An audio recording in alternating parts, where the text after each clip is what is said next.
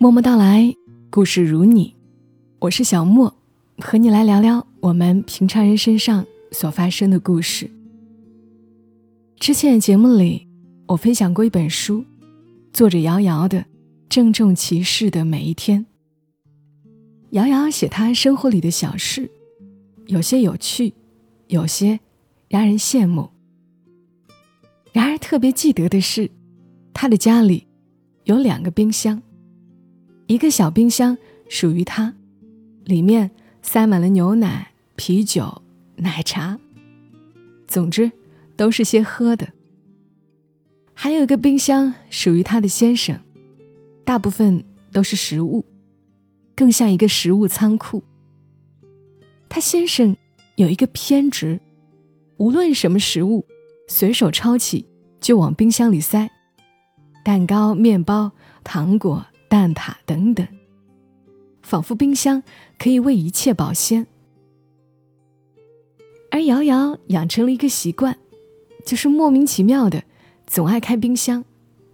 有时也并非刻意为之，只是从冰箱门前路过，便下意识顺手打开了。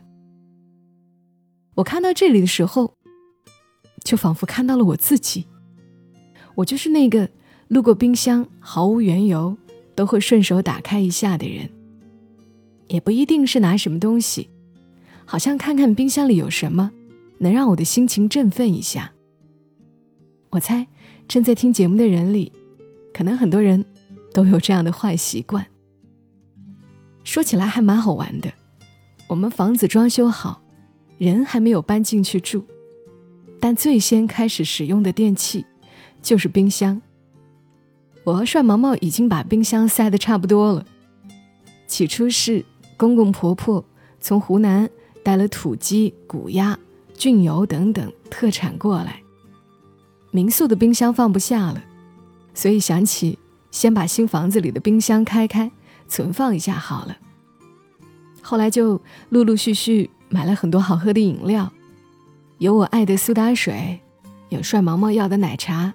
还有婆婆特别爱喝的甜酒，还有甜豆的牛奶，因为房子离甜豆学舞蹈的地方很近，甜豆在学舞蹈，我们就喝点东西等他。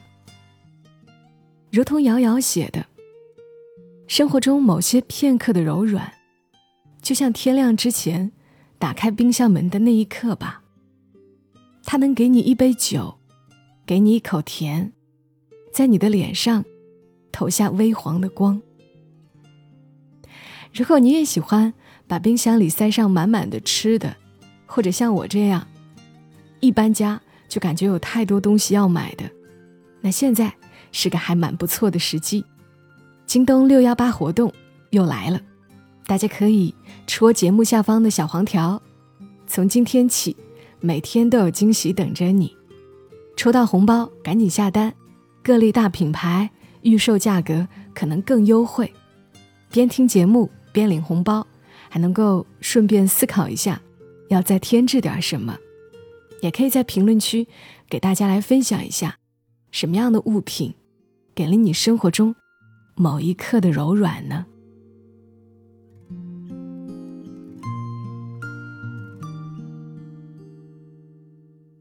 那以上的内容。是此次六幺八活动提前准备的，上个星期就确定了的内容。而接下来想说的话，是我临时忍不住想要说几句的。从昨天到现在，一直都很悲伤，情绪不高，眼里常蓄满泪水。你们肯定也一样。从来没有哪一次，在微博上知道某位名人的离世，是像袁隆平爷爷的离世一样，真的就如同自己很亲近的一个亲人离开了一样。虽然也明白生老病死实乃平常，袁老一定变成了天上一颗最亮的星，但心里总认为这个与我们有恩的老人。还可以活很多年的。小学的课本上就知道了他响亮的名字。后来在长沙读书生活，常常坐车会经过隆平高科，远远的看到那几个字，就会觉得特别的踏实，有一种安全感。我身边所有亲近的人都知道，米饭对我来说太重要了。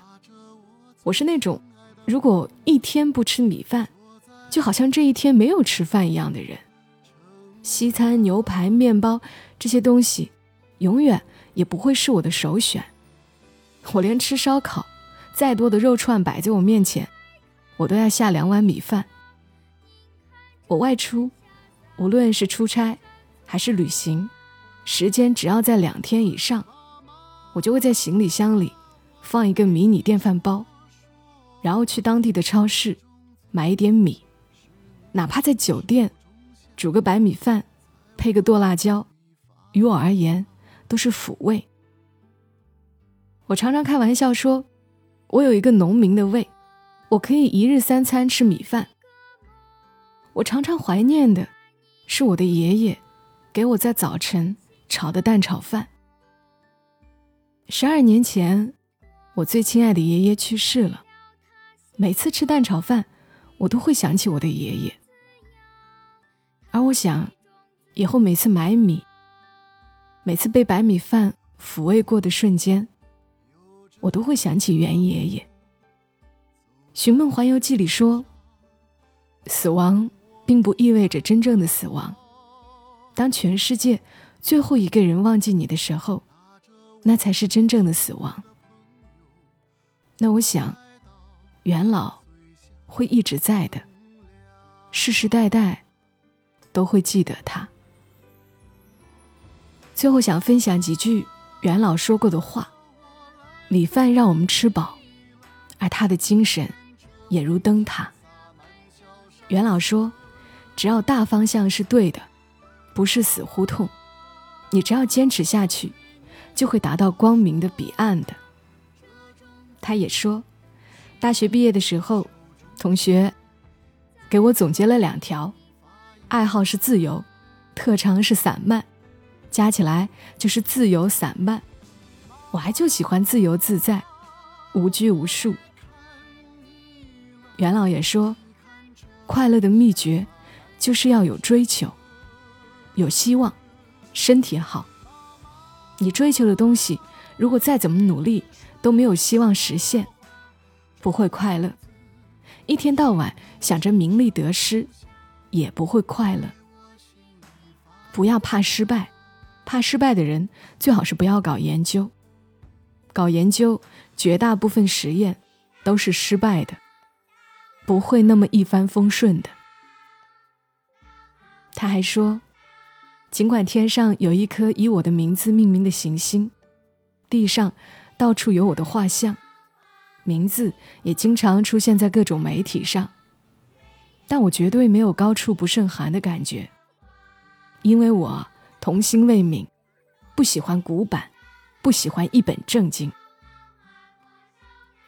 他还说，我觉得人就像一粒种子。要做一粒好种子，身体、精神、情感都要健康。种子健康了，我们每个人的事业才能根深叶茂、枝粗果硕。